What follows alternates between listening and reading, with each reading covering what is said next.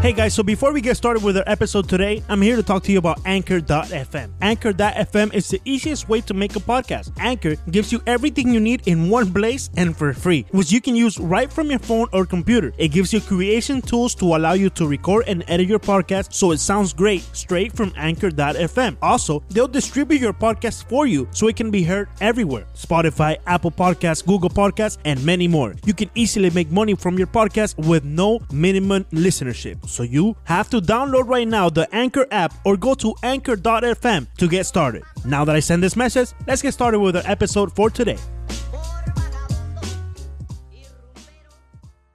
Bienvenidos al episodio número 9 de 5 razones. Hoy tenemos un invitado muy especial de ESPN, Estefano Fusaro, pero antes de ir con él, vamos a, darles, como siempre, cuáles son los puntos de contactos en nuestras redes sociales. Arroba Five Reason Sports es la principal, ese 5 es en número, es el, la cuenta de la cadena en donde pertenecemos, siendo el único podcast en español, arroba Five Reason Sports. La nuestra, arroba 5 Razones POD y las nuestras personales, arroba Alejandro BG32, arroba Soto Leandro-Bajo y Ricardo E. Montes. Y ahora sí le damos la bienvenida a Estefano Fusaro. Primero, muchas gracias por estar eh, aquí con nosotros. Estefano ha estado desde el primer momento eh, reportando lo que luego a la postre se dio como correcto, a pesar de que algunos reportes al principio decían otra cosa. Estefano desde el principio con esta situación de Jimmy Butler eh, mencionaba al equipo del Miami Heat como uno de los conjuntos involucrados o de los cuales estaba interesado Jimmy Butler en, eh, llegar o digamos en, en recibir y llegar a este nuevo equipo. ¿Qué tal, Estefano? Y si nos puedes adelantar qué, qué ha pasado de nuevo con esto que parece que está bien enredada la cosa de Jimmy Butler y los Timberwolves de Minnesota.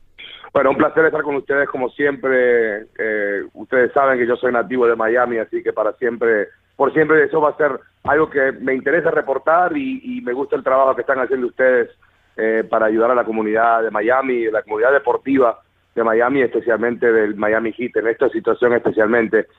Básicamente lo que ha pasado en los últimos días eh, no es mucho. Eh, lo que está pasando ahora es que Minnesota está verdaderamente, ellos están contentos de poder esperar esta situación, no están apurados obviamente. Eh, están pidiendo mucho por eh, el canje y el cambio de Jimmy Butler.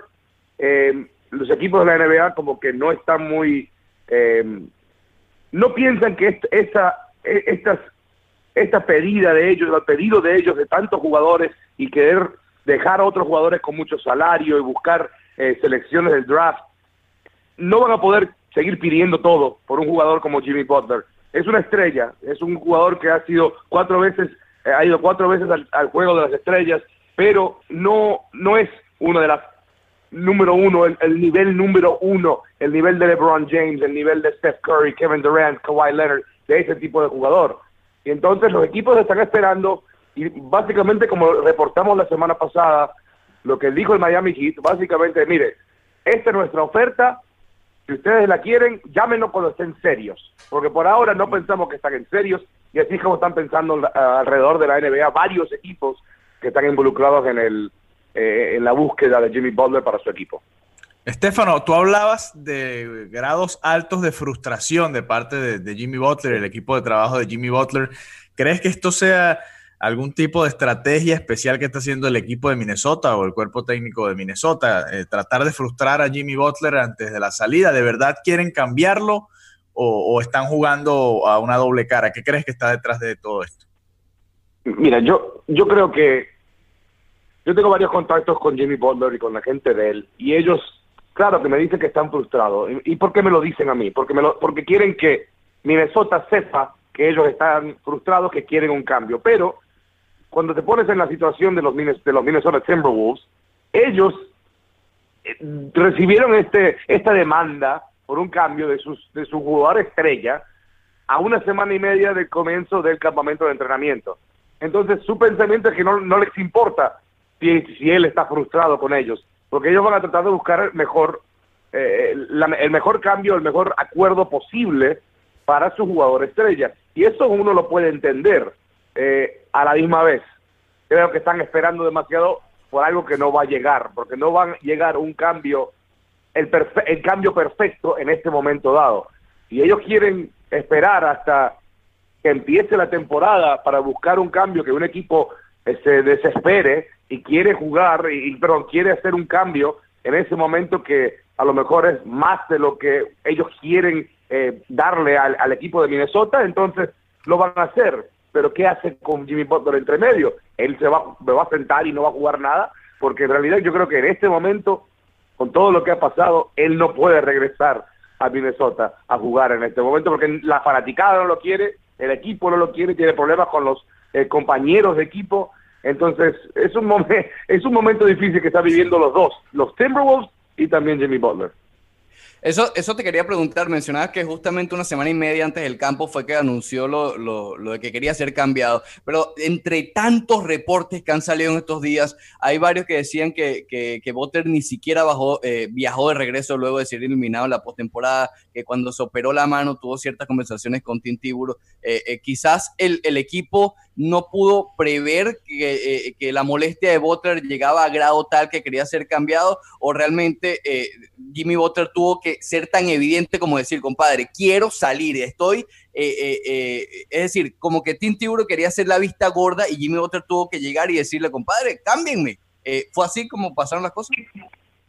Sí, es, interesante, ¿no? Porque lo que me han dicho es que en esa reunión que tuvo con Tim Tiburo, con, con allá en Los Ángeles, después de la operación, Butler y, la gente que, que está con él, dijeron que de, salieron de esa, de esa reunión diciendo, sí, bueno, ya Minnesota, Thibodeau ya sabe que yo quiero ser cambiado a otro equipo.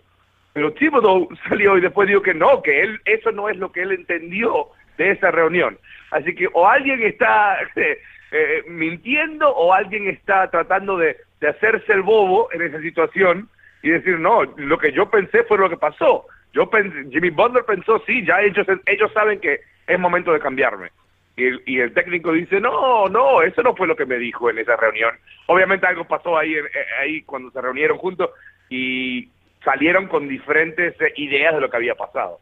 Stefano, si, si bien sabemos que esa reunión fue eh, decisiva para que Jimmy Butler se quedara o pidiera el cambio como efectivamente lo hizo, más allá de esa reunión, ¿cuál es la raíz del problema por la cual Jimmy Butler quiere salir de Minnesota? Bueno, Oficialmente de la boca de Jimmy Butler no te puedo decir, no te puedo confirmar eso, pero hablando con eh, personas que están cerca de él, él tuvo varios problemas con Carl Anthony Towns, tuvo varios problemas con Andrew Wiggins durante la temporada. Eh, lo que se habla es que él no confiaba en esos jugadores, no confiaba que ellos estaban dando el mayor esfuerzo para ganar, sino buscar eh, mucho más de, de, los los premios individuales que reciben los jugadores por tener buenas temporadas regulares. Y eso fue lo que pasó, lo vimos en la, en la postemporada, cuando jugaron contra los Rockets, Carl Anthony Towns tuvo muchos problemas en esa serie, no fue nada cerca del, de la estrella que es durante la temporada regular, y, claro, uno no sabe si eso es esfuerzo o si eso es básicamente que contra Houston él no podía y no tenía eh, lo que necesitaba para tener éxito frente a un, un equipo tan eh, estelar como Houston. Eh, Jimmy Butler no está contento en Minnesota. Creo que él está viendo lo que está pasando en la liga, vio lo que pasó con Kawhi Leonard y él vio que tiene un poco de poder en esta situación. Si les dijo que yo no voy a firmar con ustedes el verano que viene, entonces reciban algo por mí ahora. Un poco tarde empezar este proceso porque estamos a punto de comenzar la temporada, pero él no quiere estar ahí, quiere dictar, quiere decir, dictar dónde quiere estar y dónde quiere jugar. Y claro, Miami es uno de esos equipos que, aunque no se ha cambiado a, al Miami Heat en estos próximos días ni en esta temporada, cuando sea gente libre el próximo verano, Miami definitivamente va a ser uno de los lugares que él va a estar interesado en firmar. Nosotros siempre hablamos del llamado leverage, ¿no? ¿Quién tiene más agarre de, de, de, un lado o del otro para poder eh, dictar un cambio o pedirlo. Ya el leverage de Jimmy Butler lo usó con pedir el cambio. Ya todos sabemos que Jimmy Butler quiere salir de Minnesota. Pero a ninguno de los dos le conviene que no efectúen un cambio. Entonces, si, la, si bien la solución es canjear a Jimmy Butler y, y todavía no se ha hecho, ¿cuál es el escenario más posible que puedes decirnos tú, Estefano, de lo que pueda pasar en los próximos días? si, si, no, si no se puede efectuar un cambio. Correcto. Bueno, eh, lo, como te estaba diciendo, yo no, yo no veo una manera que Butler juegue otro partido con la camiseta de los Timberwolves. Yo creo que ya, como se dice, the damage is done. Demasiados problemas en, lo que ha pasado en los últimos par de semanas entre la fanaticada, entre el equipo, entre Thibodeau, la relación entre Thibodeau y Butler, la, la relación entre Butler y sus compañeros de equipo. Yo verdaderamente no veo una forma de que él pueda jugar otro partido con Minnesota. ¿Qué puede pasar? Él se puede sentar y, y, decir, puede reportar que está teniendo un problema, una lesión en, la, en esa mano que todavía, eh, que obviamente se operó, que él todavía puede tener un problema eh, con esa lesión y por eso es que no puede jugar. Eh, yo todavía no he visto ni escuchado ningún reporte, ni de mis contactos tampoco, que diga que él va a ser sancionado por no jugar un partido con, con Minnesota. pero verdaderamente el mejor la mejor solución de esto es que el cambio, el canje ocurra antes del comienzo de la temporada regular. Si eso no pasa, puede ser un proceso largo y un proceso muy difícil para Butler y también para los Minnesota Timberwolves y su fanaticada. Estefano, comentabas algo muy importante y es que más allá de que eh, se supo que Butler tenía a Miami como uno de sus eh, destinos favoritos en esa fulana lista que salió cuando Butler decidió irse de Minnesota, comentabas que Miami sería un, lugar para él para venir la temporada de arriba en caso de que llegue a la agencia libre y, Miami sería el destino o uno de los destinos favoritos de Butler. Eh, ¿Qué tanto quiere Butler estar aquí con el Miami Heat? Eh, definitivamente es uno de, sus, de sus tres equipos que más les interesa. Eh, él está muy interesado en estar en una ciudad en un mercado grande, en un mercado donde pueda competir, donde pueda atraer a otros jugadores. Eh, Miami está entre los primeros tres equipos que, que él quiere estar. Eh, los, uno de los equipos de Los Ángeles también está involucrado. Eh, Brooklyn es una posibilidad, pero más, más allá de, él llegar a, Brooklyn para competir, eso es más oportunidades de estar en Nueva York. sin duda, Miami luce como el equipo favorito. Él quiere estar acá, él quiere estar en Miami ahora, en este momento. Él quiere, le gustaría estar jugando esta última temporada de Dwayne Wade con él eh, y tratar de, hacerlo una temporada memorable, no solo para él, pero para su amigo, su amigo que está en su último año, una leyenda en Miami. Y, y estos dos, Butler y Wade, son amigos, quieren jugar juntos de nuevo. Y esta es la última oportunidad. Aunque si él si no ocurre el cambio y él se va a otro equipo o se queda en Minnesota, él sí quiere estar en Miami para el año que viene, es una de las posibilidades. Ah, claro, mucho puede pasar, Los Ángeles pueden dar con eh, mejor momento, si ellos hacen algún cambio también, pero sin duda Miami está entre los primeros tres eh, para él. Estefano, ya pasando a la parte de la perspectiva del Miami Heat, como tú mencionaste, tú eres aquí en Miami, sabes cómo opera el Miami Heat, sabes cómo opera Pat Riley.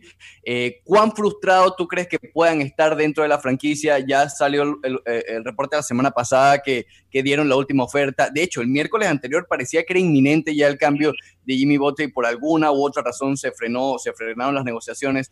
¿Cuán frustrado crees que está Pat Riley, que está Andy Ellisburg, que está la gerencia del Miami Heat de que esto no se termine de concretar?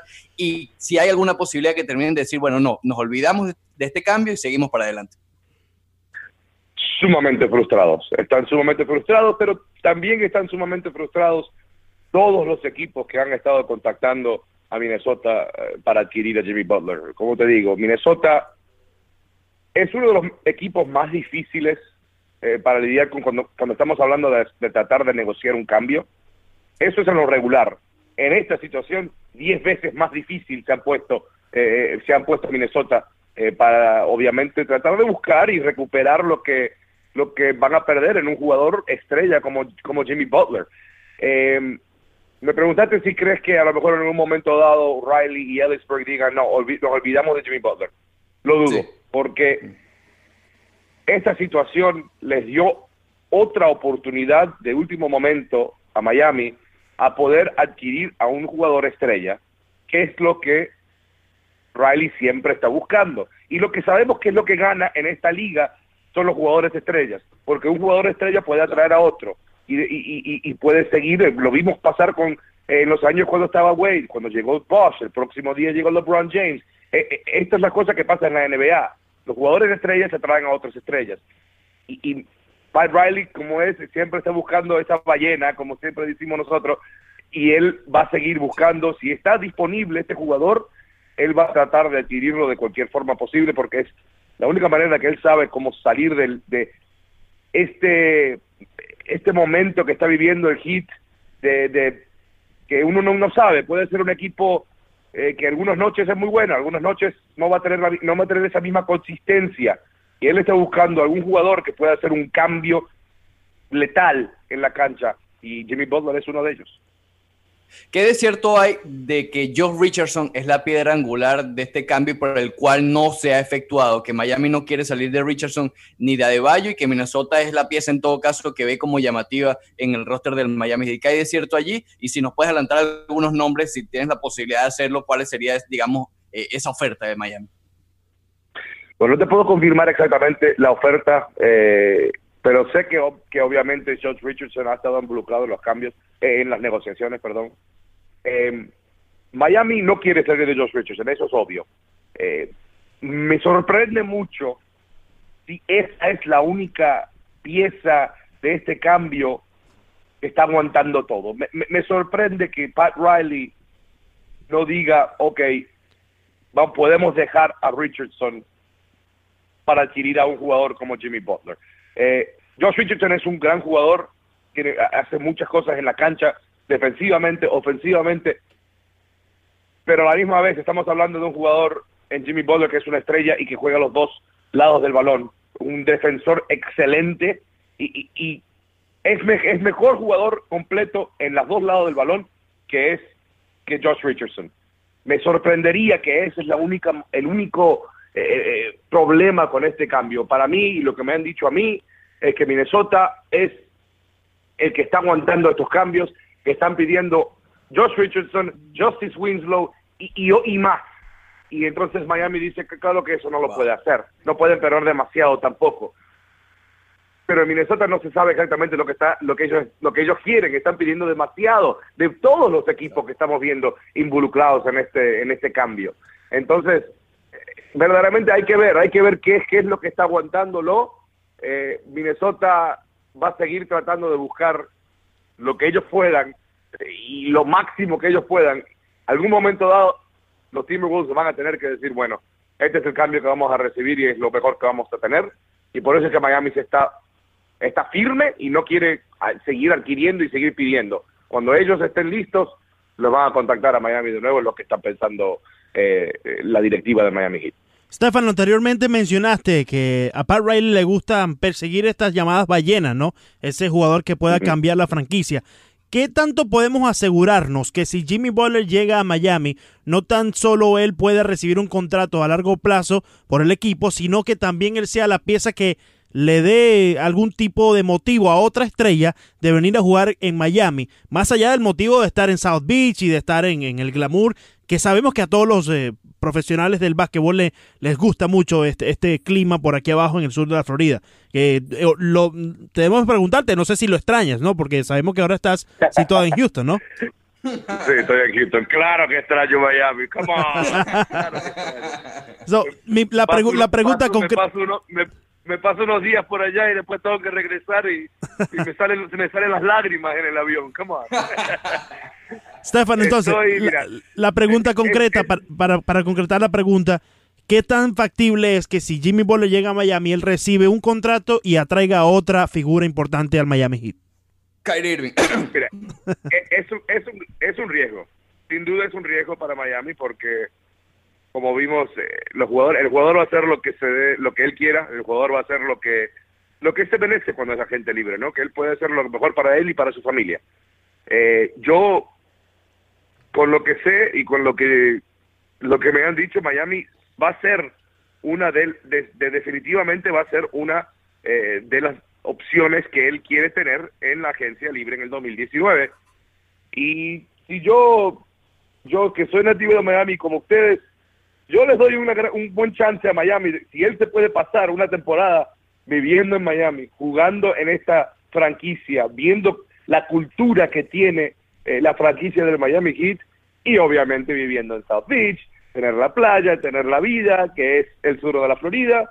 Eh, eh, yo creo que ahí le doy una gran, gran chance a Miami, ser el equipo donde él se pueda quedar. Y si él llega al Heat, no hay duda que ahí de momento el equipo instantáneamente se convierte en una posible llegada, en un lugar donde pueden llegar eh, otros jugadores, eh, estrellas, que estén buscando un nuevo equipo.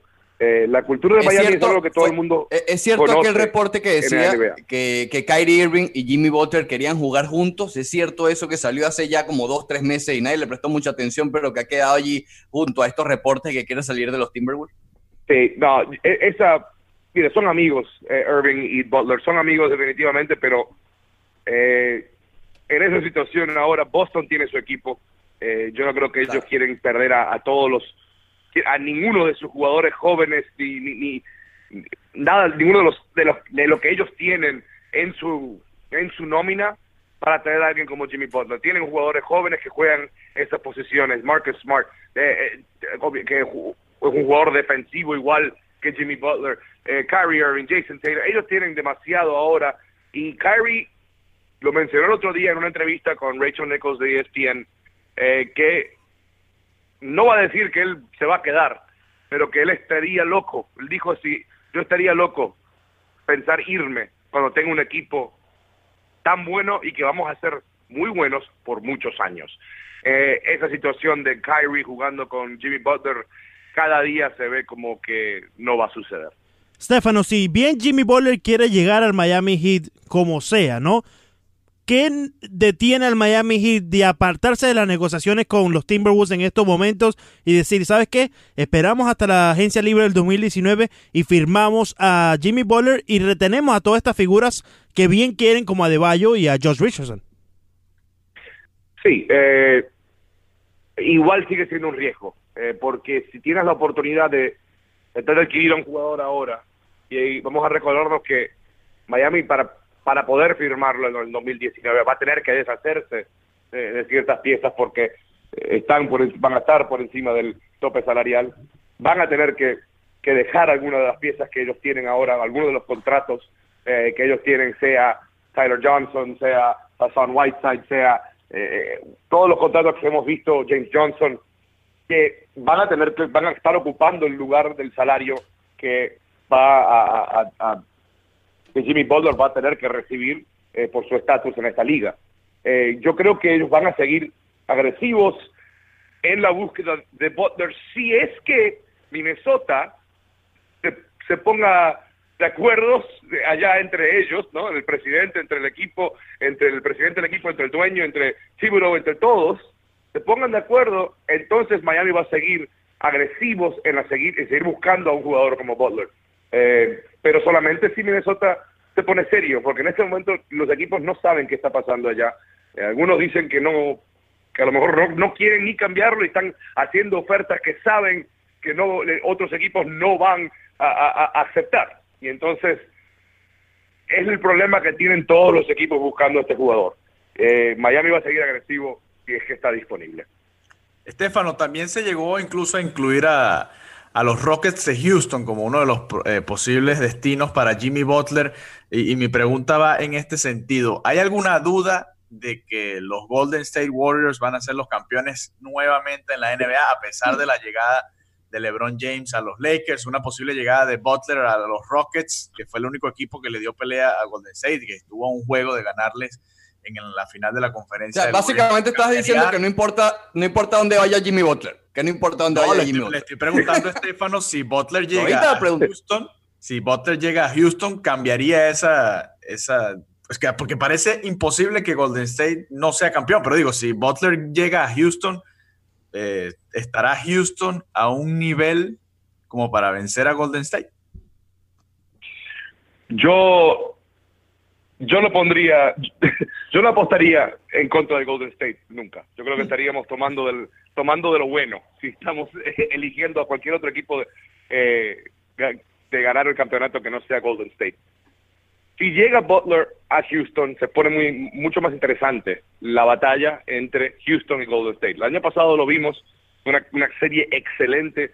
Si no se llega a lesionar Chris Paul, es muy posible que Houston podría haber ganado la conferencia del oeste. Yo estaba muy cerca de esa serie, estuve en todos los partidos cubriendo y se vio la diferencia en cuanto salió un jugador como Chris Paul, no tanto en la ofensiva, porque Harden sí no fue sus mejores partidos, pero no jugó mal eh, en, la, en el otro lado del balón, en la defensa. Es cuando se verdaderamente Steph Curry eh, eh, no, no había manera de pararlo cuando Chris Paul estaba fuera del partido.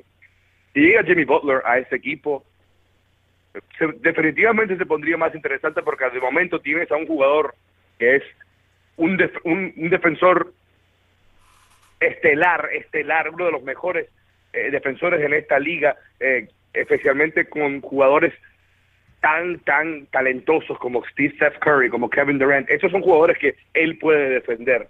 Y de momento Houston tiene a un equipo que, claro que sí, puede batallar. Eh, yo creo que sin la llegada de Butler a Houston, yo creo que los Rockets no van a estar peores eh, eh, preparados para una serie con Golden State de lo que estaban el año pasado. Hey, I'm Josh Appel. And I'm Billy O'Rourke. And we are the hosts of Five Reasons Sports Network's pro wrestling podcast, Mark Your Territory, where we bring you the hard hitting well, wrestling. No, well, not no, we don't want it. It's not too hard hitting because you don't want to hurt the other guy. It's more of a dance we're trying to do here. We're trying to keep it protect protect the other guy. Yeah, you want to protect okay, the other so guy. maybe we'll go more in depth. Yeah, that's good. That's better. Mark Your Territory, Five Reasons Sports Network's pro wrestling podcast with the most in depth wrestling talk you'll find. Vimos tu entrevista con Alex Bregman, jugador clave de los eh, Astros de Houston, y, y, hasta vimos cómo lo pusiste a hablar, hablar español, al hombre.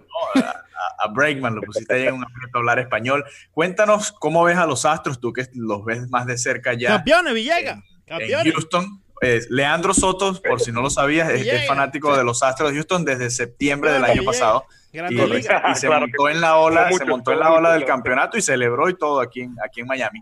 Eh, pero ¿cómo los ves este año eh, para tratar de revalidar el título? Si es que lo ves así o, o si ves en la americana o en la, en la, nacional algún equipo que pueda ganarle, la, eh, Boston, Yankees, Atléticos, que han estado también muy fuertes.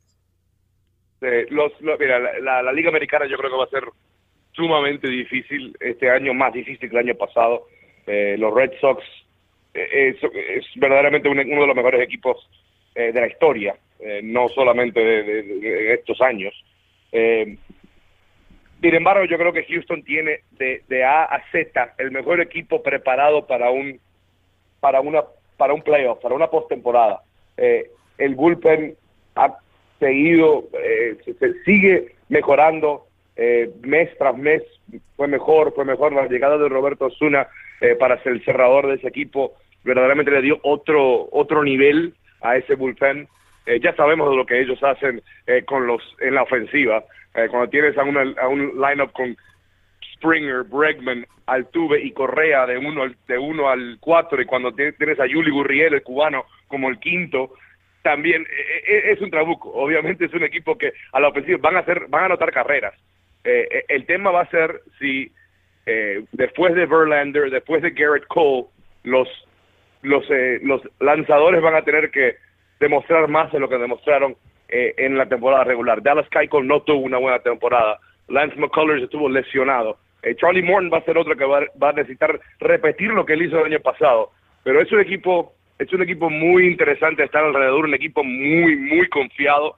Eh, ellos piensan que son los mejores y se esperan estar levantando otro otro trofeo. Y eso fue así mismo me lo dijo Bregman. Cuando yo le pregunté algo que no no incluyeron en la entrevista eh, cuando la editaron yo le pregunté le pregunté cualquier cosa menos que un título es va a ser un fracaso y me dijo sin duda.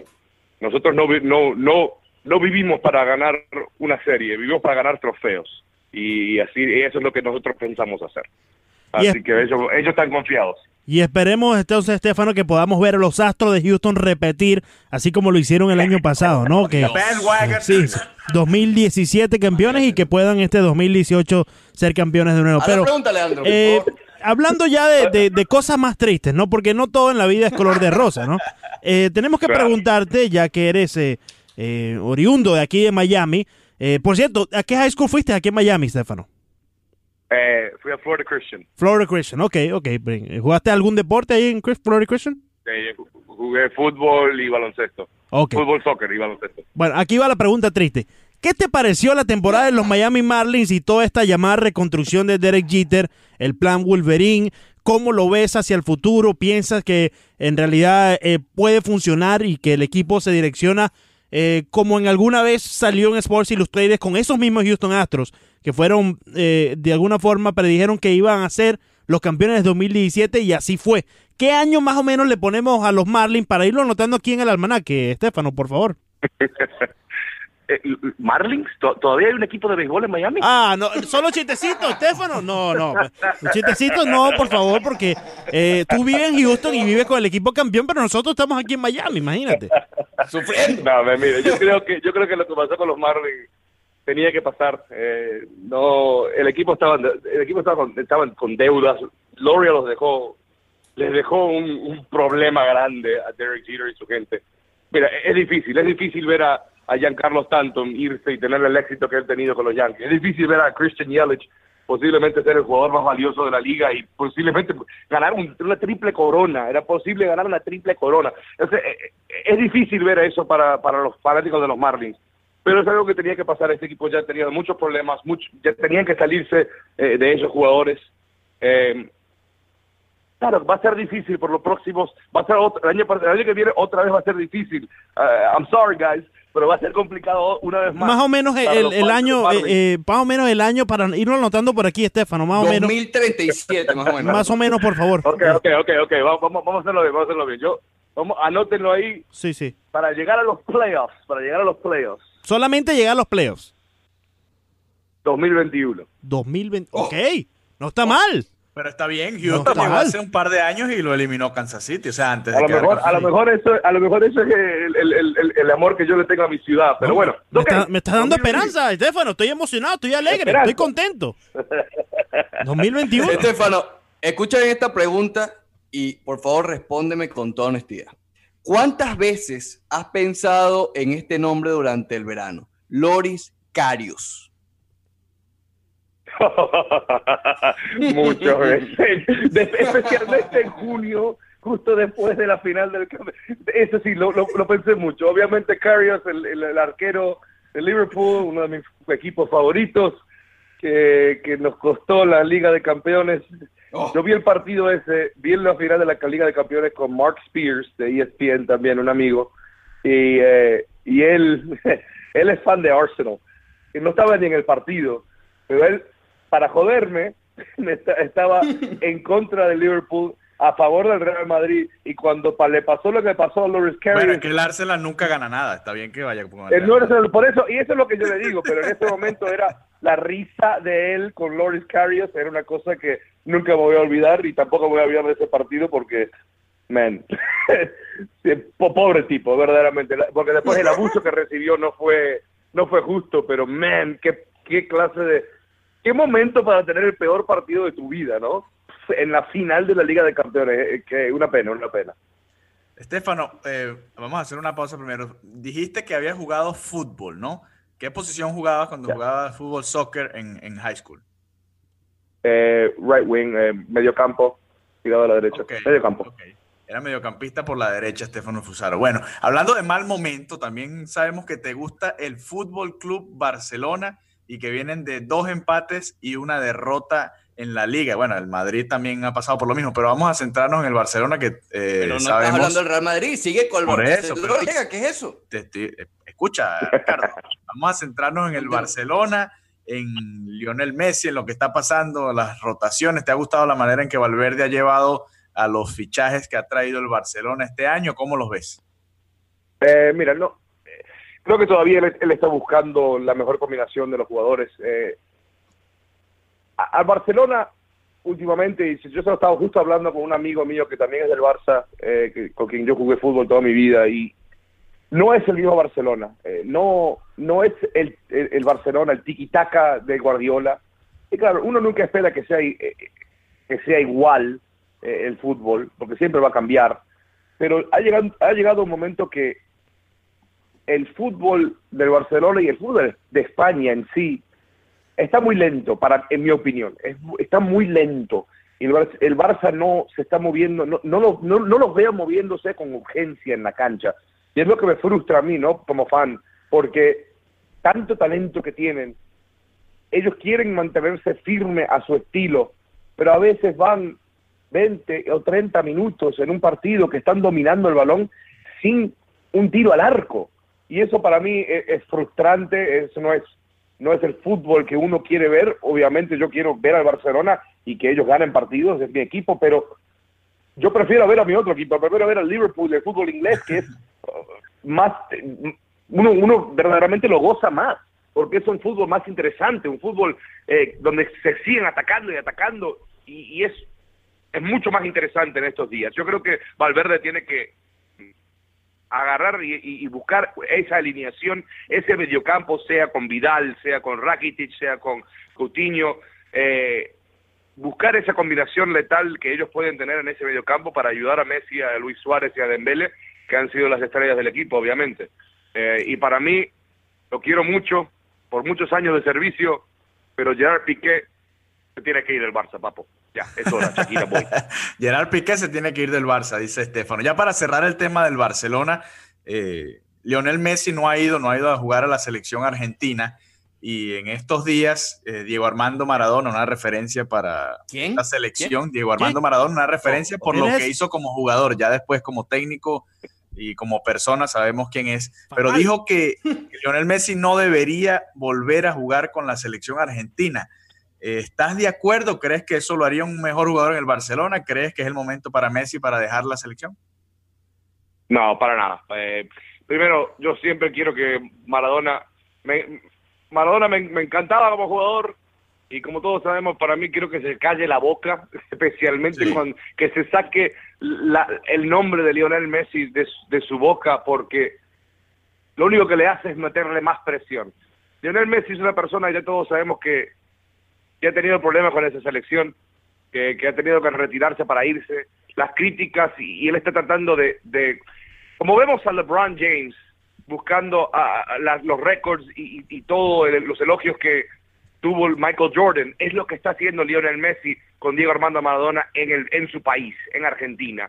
Todo el mundo los compara, claro, son los dos mejores jugadores en la historia de la selección argentina, pero cada vez que abre la boca Maradona con, la, con el nombre de Messi en su boca, dice algo que le pone más presión o que le, lo hacen criticar más. Eh, yo no creo que Messi se debe retirar. Yo creo que Messi puede jugar un mundial más. Eh, van a tener que hacer varios cambios en ese equipo y, lo van a hacer. Van a tener que hacer otro, otra, otra etapa de jugadores jóvenes, eh, diferentes mediocampistas, diferentes delanteros alrededor de él pero yo creo que él tiene que regresar. No hay, no hay problema que él se tome hasta un año sin jugar en la selección. Él no, no le hace falta esa, eh, esos partidos con la selección. Es mejor que se que descanse, ha jugado mucho fútbol, mejor que descanse un rato. Mira, él sigue siendo uno de los mejores jugadores del mundo, uno de los mejores jugadores de la historia de fútbol. Y, y, solamente porque no ha tenido tanto éxito con la selección no significa que no puede tenerlo en otro momento cuando la federación y la selección de Argentina estén en una mejor situación, porque tienen problemas de A a Z esta federación. No tienen el técnico, no saben qué técnico poner, no, hay problemas con la federación y los jugadores, hay problemas con los jugadores y la prensa, hay, hay muchas cosas que están sucediendo y Maradona no ayuda a nada, está solamente haciendo lo peor. Stefano, cambiando del fútbol al fútbol, eh, vimos que pagaste ya la, deuda que tenías porque perdió la Universidad de Miami con LSU. Tuviste que ponerte, aquí estamos viendo la foto, tuviste que ponerte una gorrita, un visor de el LSU. único equipo serio con el que ha jugado UM. ah, bueno, está bien. Y UNC también es bastante serio, Villegas, por favor. Eh, un momento que termino. Eh, él tuviste que ponerte también la camisa, la gorrita solamente ha perdido eh, la Universidad de Miami con LSU. ¿Cómo ves a este equipo? ¿Te gustó el turnover chain? Eh, ¿Qué, estás viendo de esta Universidad de Miami? ¿Podemos soñar con ellos? Y luego también respóndeme sobre el equipo de profesional. ¿Podemos soñar también con los Dolphins? ¿Con cuál de los dos estamos más cerca de un campeonato? Eh, bueno, yo creo que los huracanes tuvieron un partido malo contra LSU. yo creo que al fin estamos viendo a Nicosi Perry ser la estrella de, de- este equipo, la el quarterback que necesita estar ahí. Va a tener sus problemas, es muy joven todavía, pero yo creo que ya hemos visto que él es el mejor mariscal de campo que tiene Miami los huracanes en este momento. Eh, Malik Rozier, Rozier ha tenido muchos problemas, eh, no solo con el LSU, en todos los partidos que, que ha jugado. El año pasado fue todo le sucedió, todo, todo, todo lo vino como ellos pensaban y, y tuvo ese éxito. Pero lo estamos viendo ahora con Nicosi Perry, al equipo moverse, vamos, tienen una, una identidad de lo que a lo mejor no, vi- no habíamos visto antes. Eh, lo que le falta en su calendario no es muy complicado. Es muy posible, si Miami sigue jugando de esta forma, la defensa sigue siendo uno de los mejores, eh, que ellos pueden llegar a ese- o de nuevo al campeonato de la ACC. Eh, claro, tendría que jugar posiblemente contra un equipo como Clemson, que va a ser muy complicado, pero eh, como estamos viendo, el ACC este año otra vez eh, no es uno de los mejores, ellos van a tener esa oportunidad. Tienen, con los jugadores que tienen en el calendario, ellos van a ser los favoritos en básicamente todos los partidos. El más complicado posiblemente sea el de Virginia Tech eh, al final del año allá en Blacksburg. Ese va a ser posiblemente el más complicado eh, que ellos van a tener. Eh, obviamente esta semana es Florida State y eso siempre es difícil, pero hemos visto que Florida State este año está teniendo muchos problemas ellos tienen una gran oportunidad para llegar al campeonato de la ACC, que es todo lo que eh, un fanático de UM puede pedir en este momento.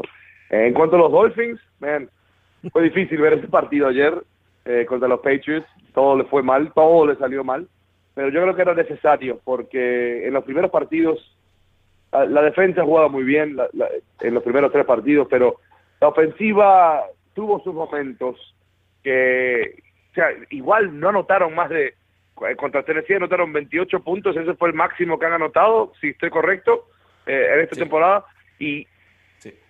necesitan un poco más de consistencia. No han podido correr la- el balón. Kenyon Drake no ha aparecido todavía. Eh, obviamente no tienen a Devontae Parker, que sigue siendo eh, un problema para este equipo. Ahora ya no es que no es que está solamente o sea, recibiendo un, eh, sueldo por ca- básicamente nunca jugar, eh, pero ahora está afectando al equipo porque les, les hace falta un jugador, un recibidor como él, alto, grande, físico, que puede tener éxito en esa ofensiva y no lo tienen. Eh, yo creo que necesitan necesitan todavía desarrollar un poco más esa ofensiva para poder tener el éxito que quieren tener y llegar a los playoffs este año. 28 puntos tuvieron contra, contra Oakland, pero 27 contra los Titans. Es decir, sí, el punto es el mismo. La ofensiva 28 no ha logrado Oakland, sí. encajar. Sí. Sí. Estefano Fusaro de ESPN. Estefano, gracias por estar con nosotros aquí en Cinco Razones. Esperemos que eh, puedas estar nuevamente con nosotros cuando vengas aquí en persona a cubrir el cambio de Jimmy Butler que llega al Miami Heat. Podas- podamos hacer otro episodio eh, de Cinco Razones, Estefano. Claro que sí, ojalá se dé y estaría con ustedes. Nosotros somos Cinco Razones Podcast, el primer podcast en español del network de Five Reasons. Lo que más me gusta, y es una de mis cinco razones, es that I can speak in English. Everything Miami regarding the sports. Junto a Alejandro Villegas y a Leandro Soto, yo soy Ricardo Montes de Oca. Bye, have a great time. Cinco Razones, el nuevo podcast aquí con Leandro y Ricardo debatiendo como siempre, llevándonos la contraria. Les va a gustar. Pregúntale a Siri. Siri, would you make Jose Ureña a closer? Here's what I found. Ah, mira, me, me da, Te dio las muestra. estadísticas. sí, me da unos lugares que no puedo, no puedo mencionar. Enjoy the ride.